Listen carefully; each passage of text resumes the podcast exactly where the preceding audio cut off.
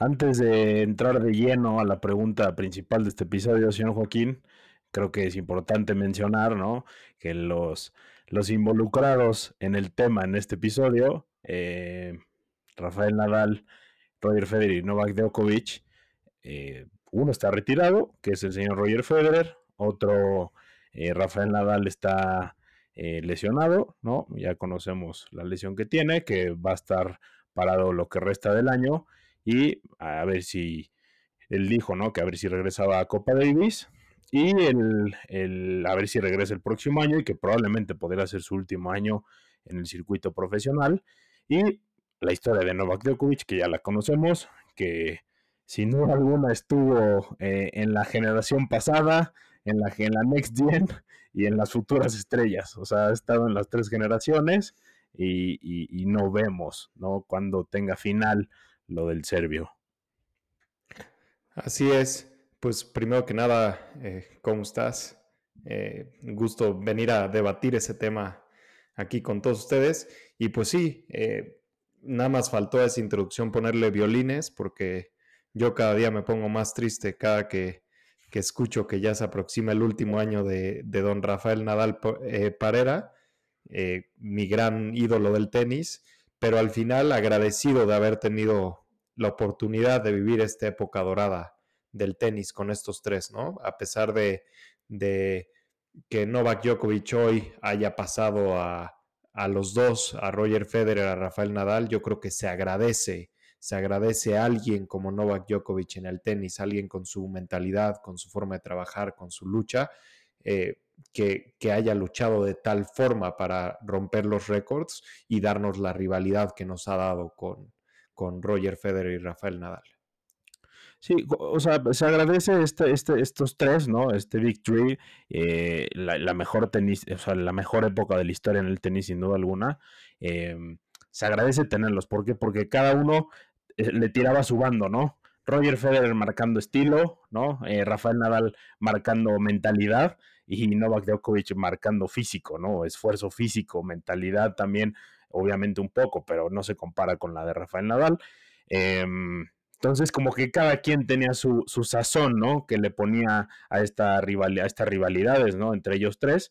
Y creo que eh, sin duda alguna podemos destacar que no habrá eh, unas rivalidades tan grandes como la de estos tres.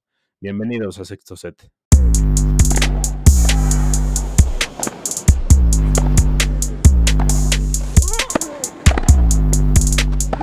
No hay nadie, pero nadie más grande. Y sin más preámbulos, señor Joaquín, le voy a hacer la pregunta. Por favor, conteste sin llorar, porque aquí no aceptamos llorones. Eh, ¿Novak Djokovic es el mejor tenista de la historia? A ver, sin llorar, sí, sí lo es, estadísticamente sí lo es.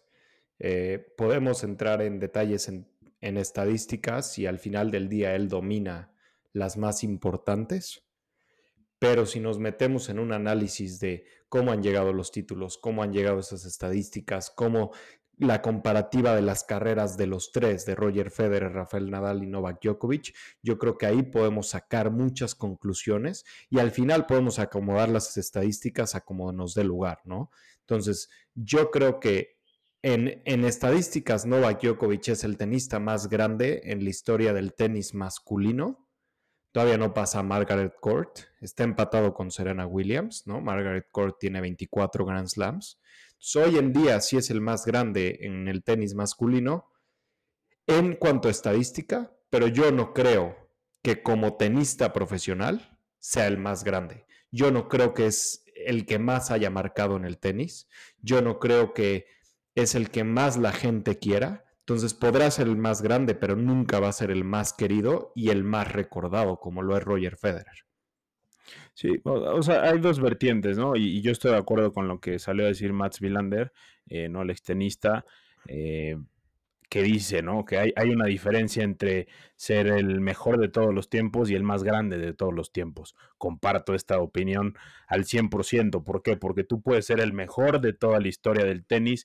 Estadísticamente pudiste haber ganado todos los torneos habidos y por haber. Y, estos, pues estamos de acuerdo, ¿no, señor Joaquín? Em, ya es Novak Djokovic el GOAT. eh, en el tenis, estadísticamente, eso no hay, no hay lugar a duda, y creo que estas estadísticas que trae, poniéndolo un poco en contexto, ¿no? Que desde luego tiene 23 Grand Slams, em, tiene, es el único jugador que ha ganado todos los Masters 1000, ¿no? En, año natural calendario, no, no, no, no, no seguido, sino a través de toda su carrera ha ganado todos los, todos los Masters 1000. Eh, por ahí a Roger Federer le faltó Monte Carlo y no me acuerdo qué otro más. A, Rafa Nadal le faltaron los, las finals, ¿no? Los ATP finals. Eh, el chiste es que Roy, este, perdón, Novak Djokovic ya tiene en su haber muchos récords que bien, que como bien dices, eh, tiene el récord de semanas como número uno del mundo, también pasando, ¿no? A, en el circuito WTA. O sea, tiene muchos temas. A mí el único que me hace falta, por, porque él lo tenga que quebrar, es el de mayor títulos totales, ¿no? Que en su momento, vaya, ahorita lo tiene Jimmy Connors, después sigue Roger Federer y, él está en tercer lugar. Eh, si, si, rompe eso Novak Djokovic, que creo que lo va a hacer, eh, a ver, ya, no hay lugar a dudas, ahorita ya no hay lugar a dudas, ¿no? De que es el mejor de la historia en temas de estadísticas, pero creo que eso le daría un plus mucho mayor a Novak Djokovic. Pero sí hay un pequeño paréntesis o muy grande paréntesis de las formas, de las actitudes, de las enseñanzas que tú dejas, de lo que proyectas a la gente, de cuánto te quiere la gente, de qué le dejas a los otros jugadores, qué, qué, qué aprendizaje le estás dando a las generaciones que vienen. Creo que eso queda mucho a deber Novak Djokovic.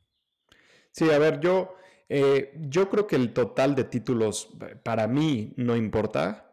Eh, o sea, yo no creo que sea un parámetro. ¿Por qué? Porque en cuanto a títulos más grandes es el que más ha ganado, ¿no? O sea, Grand Slams es el que más ha ganado, Masters 1000 es el que más ha ganado con 38, le sigue Nadal 36 y Federer con 28.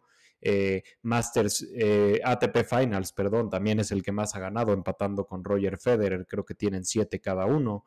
Entonces, seis, al, seis cada uno. Entonces, al final, si sumas esos títulos grandes, quitando ATP 500, ATP 250, pues al final es el que más títulos grandes tiene, ¿no? Yo creo que le falta nada más las Olimpiadas para poder decir que ha ganado todos los títulos más importantes del tenis. Y, recordar que del, Big Three, el único que ha ganado Olimpiadas es Rafael Nadal, ¿no? Y lo hace precisamente contra Novak Djokovic. Le gana la final en cancha dura en, en 2008. Entonces, ahí a mí me gusta un poco hablar de esos temas cuando dicen que Rafael Nadal solo se le puede llamar el más grande de arcilla porque ha ganado 14 Roland Garros, pero no nos equivoquemos que ha ganado cada Grand Slam dos veces y que muchas de esas ocasiones las ha hecho inclusive contra Novak Djokovic, ¿no?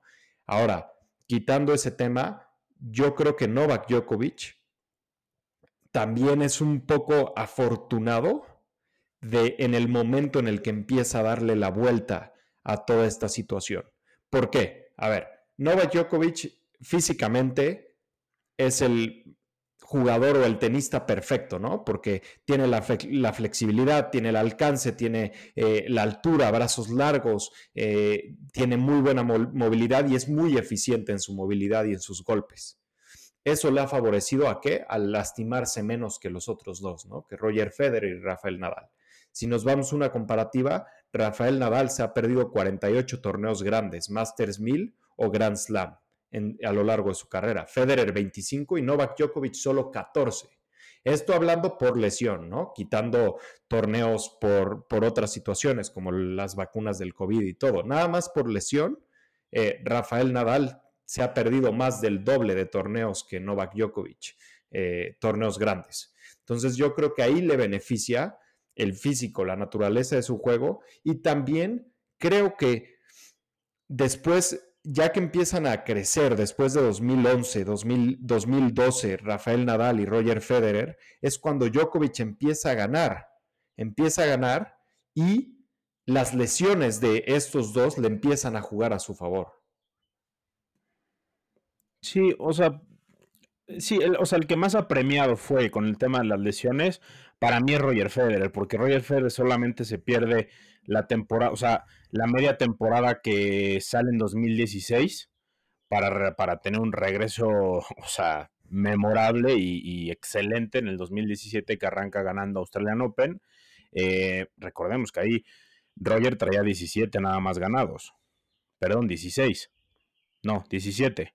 Sí, porque gana 18, 19, 20. Entonces, eh, regresa no el Open y creo que Roger Federer más bien esa naturaleza al final lo, castiga, ¿no? Porque la rodilla no le da para más eh, y por eso se retira. Ahora, eh, estoy de acuerdo con usted.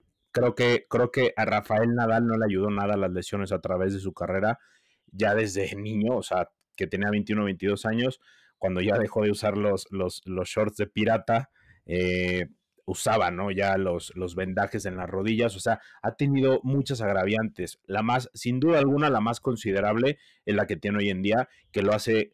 Yo, yo por eso siempre voy a defender a Rafael Nadal y yo valoro más que nunca a Rafael Nadal, como lo había dicho. ¿Por qué? Porque la lesión que tiene, que es una lesión crónica, o sea, siente dolor todo el tiempo. El Roland Garros del año pasado lo gana sin sentir el pie. O sea, es una locura. O sea, de verdad yo ahí digo la mentalidad que tienes este, este compadre Rafael Nadal es una locura. Entonces, creo que sí, o sea, el tema de las lesiones ha jugado un factor importante. No, Novak Djokovic también, no recuerdo, pero creo que fue en el 2016 que se perdió una gran parte de la temporada. Eh, no, no, había regresado. Del codo. Del codo, exactamente. Fue cuando lo operan del codo, si no me equivoco. Sí. Y, no regresa fino y este y no, no se había bajado de Grand Slams, o sea, también los tres han tenido como que la época eh, no buena, ¿no? En cuestión de lesiones. Pero sí, a ver, el, tema principal es que sin duda alguna Novak Djokovic eh, yo sacaba el tema de los títulos totales porque creo que es lo único que le hace falta eh, estadísticamente eh, ganar o más bien quebrar para, para, para ya, a ver, te digo, ya, ya no hay duda alguna de que es el mejor tenista de la historia, pero creo que con esto, o sea, e, entraría en una mesa eh, a ver, si ya como el número uno, Rafael Nadal y Roger Federer abajito. Roger Federer antes, si no, quien no se emocione tanto. este, eh, pero sí, o sea, para mí, por, por, por bagaje y por, por, por, las enseñanzas y por demás, eh, creo que Roger Federer es el mejor tenista de la historia porque deja un legado en todos los tenistas. Hoy te lo dicen todos los jugadores. Eh, Yannick Sinner sale a decir, Carlos Alcaraz sale a decir, jugadores frescos de hoy en día dicen, lo único que me faltó en mi carrera fue jugar contra Roger Federer.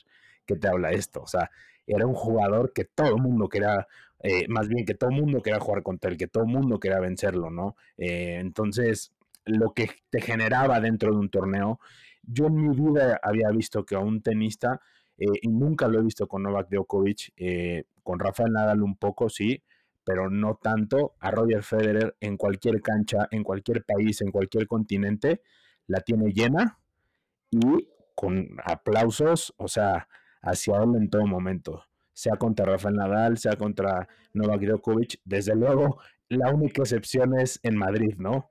Que en Madrid Rafael Nadal sin duda alguna era eh, la maravilla y, la excelencia, ¿no? En, este, en esta ciudad, así que creo que sin duda alguna eh, Estadísticamente hay dos vertientes, estadísticamente lo es, el mejor de la historia, Novak Djokovic, eh, eh, el más grande no lo es, así que yo por eso saco a Mats Wilander como, como referencia, porque lo salió a decir, Fabio Fognini ya también lo dijo, ¿no? que no era el mejor tenista de la historia, independientemente de que llegara a 30 Grand Slams, porque le faltaba ese plus como persona, ¿no? esa es la palabra. Le faltó el plus, le faltó ser el mejor tenista, fuera de la cancha. Sí, a ver, o sea, es que yo nunca voy a celebrar a un jugador que gane con las formas que gana, ¿no? Que va, va perdiendo una final de Grand Slam 2-0 y pide un medical timeout. Eh, cuando no está lastimado, cuando no tiene absolutamente nada el señor, eh, le dan su medical timeout, su masajito, le rompe el juego al otro y viene y se recupera y gana tres sets seguidos, ¿no? y juega como si nada hubiera pasado o yo nunca voy a, festejar un jugador que avienta una raqueta a las gradas como lo hizo en, los Juegos Olímpicos de, Tokio, aunque el estadio estaba vacío. Y, a ver, ¿por qué todo mundo critica a Nick Kyrgios y nadie critica a Novak Djokovic, no? O sea, no te puedes ir porque ha sido el que más ha ganado. Entonces, yo nunca voy a celebrar eso. Sí es una muy, una persona muy humana y muy buena fuera de la cancha, ¿no? Con sus fundaciones, con la forma en la que habla, con todo. Pero yo esa es la parte que no entiendo, esa incongruencia que tiene dentro y fuera de la cancha. Y eso es a lo que hace, lo que hace a Roger Federer y a Rafael Nadal tan queridos en el tenis, ¿no? Pero bueno, yéndonos a, la forma de jugar, a, la eficiencia del juego, a los títulos, eh, no, no, hay, no hay discusión, ¿no? Novak Djokovic se va a quedar como el más grande y, tan así también lo dice en el, en el head-to-head eh, frente al Big Four, ¿no? O sea, contra Rafael Nadal eh, le ha ganado 30 veces y Rafael Nadal 29. Federer solo le ganó 23 y Novak Djokovic le ganó 27. Murray le ha ganado solo 11 veces y Djokovic le ganó 25 veces a Murray. Otra cosa que a mí me gustaría destacar acerca de este head-to-head, ese, ese head-to-head empieza a cambiar otra vez después de 2012, ¿no?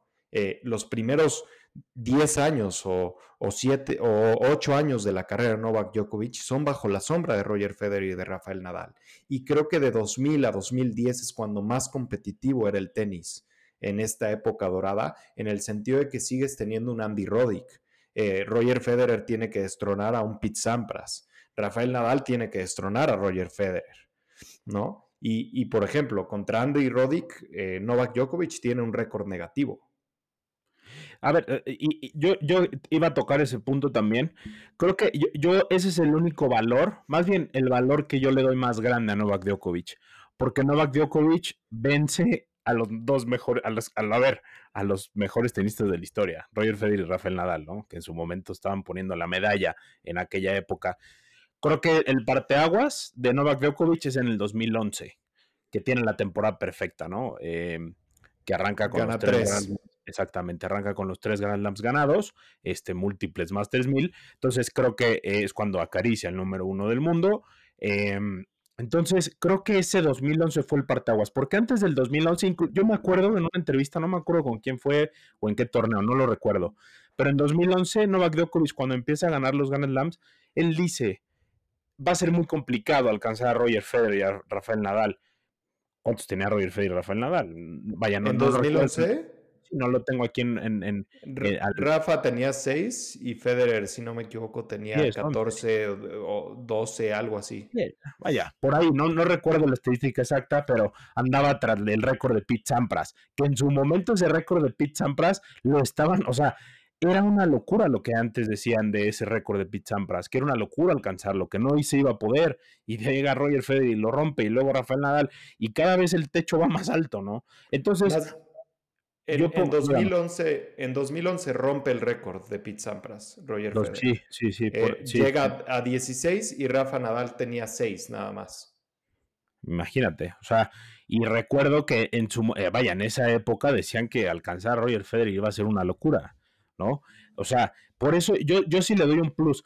Eh, Roger Federer viene a destronar a muchos viejos lobos de mar, ¿no? Este, entra en la época de Andrea Agassi, de Pete Sampras, y eso lo hace muy grande, ¿no? Porque Roger Federer sube el listón cuando Pete Sampras los tenía más alto, ¿no? Reinan en la cancha más, más difícil, ¿no? Que es Wimbledon, para mi gusto, señor Joaquín. El pasto es la cancha más complicada de, vencer.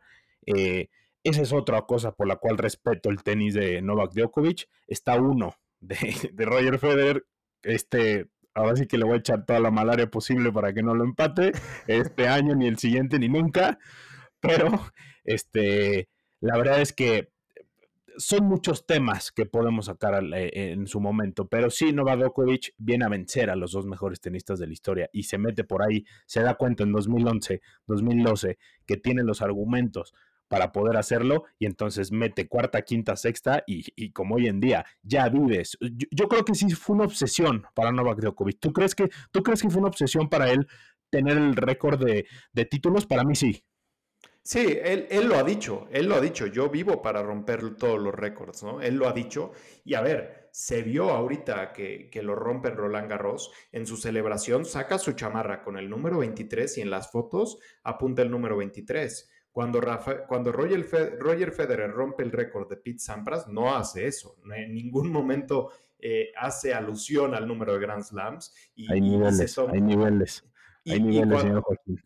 bueno, y cuando Rafael Nadal supera a Roger Federer, tampoco lo hace, ¿no? o sea, entonces yo creo que sí, Novak Djokovic se obsesiona con eso y que está bien, ¿eh? ese ha sido su motor y gracias a eso nos ha dado la época de tenis que tenemos. Al final hay que ser agradecidos, hay que reconocer lo que ha hecho, lo que ha logrado y cómo ha luchado, como tú dices, para vencer a los, a los dos otros dos gigantes del tenis, ¿no? O sea, para vencerlos la forma que lo ha hecho. Y yo creo que el parteaguas de Novak Djokovic, tanto como 2011, también es en los siguientes años, en 2012, 2013, cuando se echa estos maratones de partidos contra Rafael Nadal, contra Roger Federer, y que se da cuenta que no solo tiene argumentos eh, eh, de tenis, también tiene argumentos físicos y mentales para ganarlo, yo creo que ahí es donde cambia todo ese tema mental para Novak Djokovic y se va para arriba.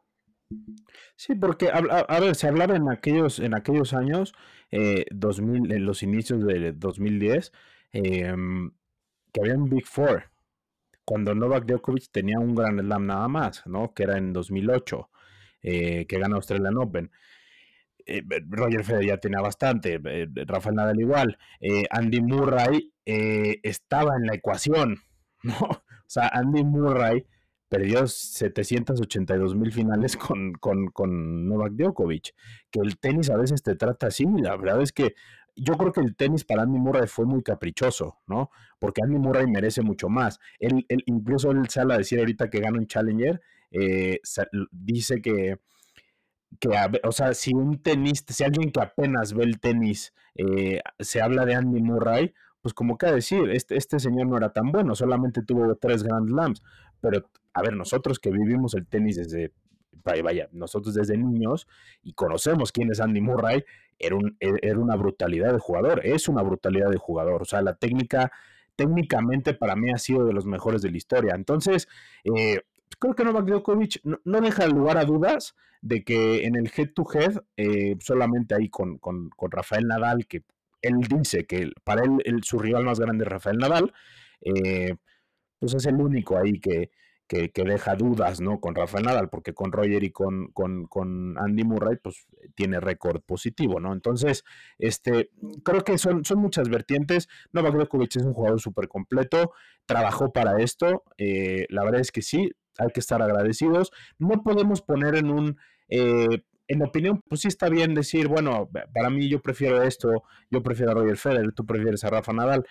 Eh, eh, eh, sacando una comparativa como el fútbol, ¿no? Messi o Cristiano, creo que en lugar de, ponerse a discutir y demás de esto, pues sí, a, mí pues me hace enojar Novak Djokovic, pero sí hay que agradecer, porque un, momento como esto en, la época, en la historia del tenis, se va a vivir muy poco. Chance tú y yo cuando tengamos 50, 60 años, todavía no existe un jugador que, que, haga esto, ¿no? Y nosotros vamos a poder platicar de que vimos a Novak Djokovic, de que vimos a Roger Federer. O sea, qué delicia vivir en esta época. Sí, no, y tener, o sea, no solo a uno, a tres al mismo tiempo, ¿no? A tres que hagan esto. Y, y a ver, qué delicia haberlo tenido, pero ahora que Federer ya se retiró y que Rafael Nadal ya está en sus últimos suspiros, Ojalá que Novak Djokovic ya no tenga tanto más, que ya no gane siete Grand Slams más y que podamos ver a la siguiente generación que esté a la par, eh, podernos regalar rivalidades de esta, de esta manera. ¿Por qué? Porque sabemos lo que es Novak Djokovic en Grand Slam, sabemos lo que ha hecho, y sabemos que a las nuevas generaciones les pesa esto, ¿no? Lo han demostrado en las finales que han jugado contra él, como han perdido de ir ganando 2 sets 1 o 2 sets 0 contra Novak Djokovic en finales de Grand Slam, un set 0, ¿no? Berretini en Wimbledon, eh, Tsitsipas en Roland Garros, Dominic Thiem en Australian Open, eh, y cómo se vayan para abajo contra un extraterrestre como lo es Novak Djokovic. Sí, que ahí el único que le ha metido un poco de sazón a las finales es, Daniel Medvedev, ¿no? Con, con, con, Novak Djokovic. O sea, entonces, pues, no hay más. O sea, creo que los dos estamos de acuerdo que estadísticamente es el mejor de la historia Novak Djokovic. Y eh, en temas fuera cancha o, o más bien como tenista, ejemplo, no lo es, ¿no? O sea, tú estadísticamente puedes ser el mejor, sin duda alguna, pero por fuera no lo eres. Entonces, eh, compartimos esto, señor Joaquín. Eh, no tengo nada más que decir. Yo de este señor ya no quiero hablar. no, no, no, no. La verdad es que sí, o sea, me da, me da mucho gusto poder hablar de esta persona y yo solamente cierro con esto, o sea, eh, lo vuelvo a repetir. Qué delicia haber vivido en la época de Novak Djokovic, Rafael Nadal y, Roger Federer, o sea, que es fabuloso, es maravilloso, es eh, lo que estos, lo que estos tres señores tocaban, lo, lo que tocan lo hacen oro en temas de marketing, en temas de tenis, en temas de lo que me digas, todo lo que tocan lo vuelven oro y eso es un valor muy grande, o sea, eso no lo tiene cualquier persona y es de agradecer, la verdad. Entonces, eh, yo soy un agradecido, seré un agradecido siempre de haber vivido en esta, en esta época de, de ver a estos, a estos tres monstruos. Sí, estoy de acuerdo, yo también seré súper agradecido, agradecido de que Novak Djokovic haya dado la vuelta a su tenis en 2011 eh, y, darse cuenta que podía enfrentar y ponérsele enfrente a estos grandes porque nos ha regalado partidos y rivalidades extraordinarias, finales increíbles, semifinales increíbles contra los otros dos. Eh, y, y, como, a ver, yo como un fanático de Rafael Nadal, como Djokovic lo dice, Rafael Nadal es su, su rivalidad más grande, como ya lo dijiste, y, pues la verdad, así como he tenido decepciones, he tenido también muchas alegrías de partidos increíbles, de, puntos increíbles, que, no me voy a cansar de, agradecer. Sí, sí, la verdad es que sí. Entonces, la verdad es que muy bien. Vamos a ver cuánto tenis le queda a Novak Djokovic. Ya tiene 36 años. Vamos a ver eh, si en este Wimbledon es que no veo quién no lo pueda parar. Ya dijo Kirios que solo él. Se tiene mucha fe porque no ha jugado, ya lleva un año sin jugar el señor. Desde US Open creo que no ha jugado. O sea, entonces pierde en primera ronda ahorita en el torneo de, Stuttgart.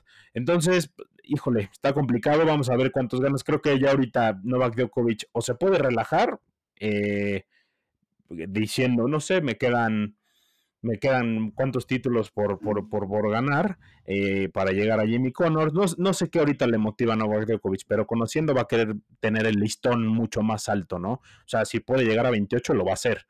Entonces, vamos a ver qué tal, vamos a ver quién lo puede parar. Creo que Carlos es el único que por el momento, si sube el listón, Carlos Alcaraz, si no le dan calambres, eh, lo puede llegar a hacer. Así que eh, vamos a ver, no queda más que esperar en qué listón deja ¿no? Eh, Novak Djokovic y esperar el regreso de Rafa Nadal, que dudo mucho que llegue a alcanzar otro. Creo que tiene un último, un last dance, ¿no? Rafael Nadal en Roland Garros del próximo año. Esperemos que pueda vencer, porque a mí me daría mucho gusto que cerrara la carrera eh, Rafael Nadal ganando este. Y como Roger Federer no lo pudo hacer en 2019, creo que tuvieron esa oportunidad. Ahorita Novak Djokovic, vamos a ver cuántos más. Entonces, señor Joaquín, pues dejando este tema de lado, em, tuvimos torneos, ¿no? En la semana, ya arrancamos con la mejor temporada del tenis, señor Joaquín. Tuvimos este actividad ahí en, Alemania, ¿no? En Stuttgart. ¿Cómo nos fue? Sí, el, el, Boss Open 250, eh, Tiafoe le gana una, un partidazo en la final a Jan Lennart Struff, 4-6-7-6-7-6 y se mete al top 10 por primera vez en su carrera y también por primera vez en 11 años dos jugadores de Estados Unidos se encuentran en el top 10, ¿no? Eh, Taylor Fritz y, Francis Tiafoe, que pues al final eso es un rayito de esperanza para el tenis americano, como ya lo tocamos en algún, en, algún capítulo de, del podcast. Sí, sí, la verdad es que sí, bien por Tiafoe. Es un jugador que le faltaba nada más afinar ahí la mentalidad porque tenis tiene mucho y sí, vayan, Struff le ayuda muchísimo esta superficie. Este, ya vimos ahí los destellos de gran tenis con, contra Carlos en Madrid, eh, en la arcilla, y ahorita viene el pasto, ¿no? Que es, realmente es el juego que tiene Saki, Saki Red, es su especialidad. Así un partidazo, lo gana Teafo y se mete al top 10, eso me da mucho gusto. Y también tuvimos actividad en San Bosch señor Joaquín. yo, Duolingo. Yo sigo, yo, yo sigo con, o sea, yo, políglota, Joaquín, yo te manejo el idioma, o sea, polaco con el Diontek, o sea, ¿qué te digo? Así que creo que ahí tuvimos también actividad, ¿no? En Holanda, eh, también Pasto 250, ¿cómo nos fue, señor Joaquín? Eh, eh, holandés local, lo gana contra Jordan Thompson, y pues ahí se le abre un poco el, la oportunidad de ganarlo con la derrota de, de Yannick Sinner en cuartos de final, que es preocupante de cara a Wimbledon, ¿no? Pierde contra Rusubori. A ver qué hace el italiano para levantarse eh, de cara a Wimbledon. Sí, porque Yannick Sinner juega muy bien en pasto también. Este es un jugador, por eso a mí me encanta Sinner, porque se ajusta a cualquier superficie. No lo han acompañado los resultados en torneos grandes, ahora tampoco en chicos, pero esperemos que, que Yannick Sinner componga el camino que venía teniendo a principio de año. Eh, parece que solamente se acomoda a ganarle a Carlos Alcaraz, eh, que no es poca cosa, la verdad, pero bueno. Eh, también tuvimos actividad, ¿no? En el mismo torneo con, con las damas, también 250. ¿Qué pasó ahí? Pierde, pierde mi chavita Kudermetova. Así es, pierde Kudermetova contra Alexandrova y también una muy buena final en tres sets. Sí, sí, buena, estuvo movidita esa, la verdad.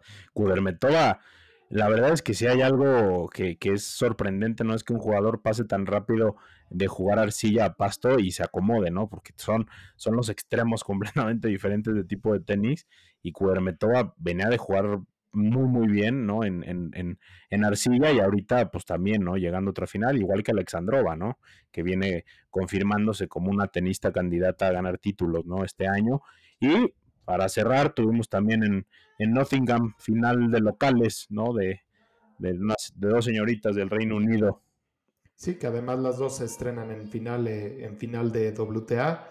Eh, Katie Bolter le gana a Jordi Burrage y gana su primer título, ¿no? Una final ahí un poco sosa, dos sets, rápida, eh, donde se ven los nervios de Burrach y, y pues sale victoriosa, ¿no? La, señorita de, Alex de Miñaur ahí ganando su título, ¿no? La dama, dedicándole un título.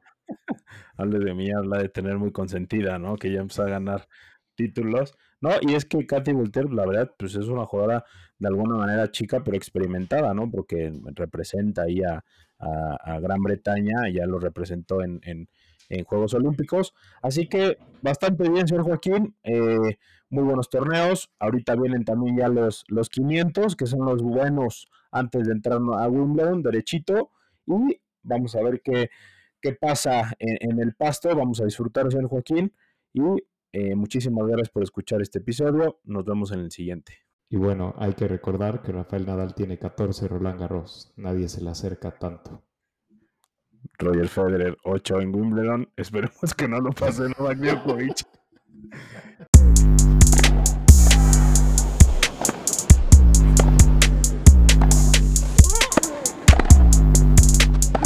No hay nadie, pero nadie más grande. Roger Federer.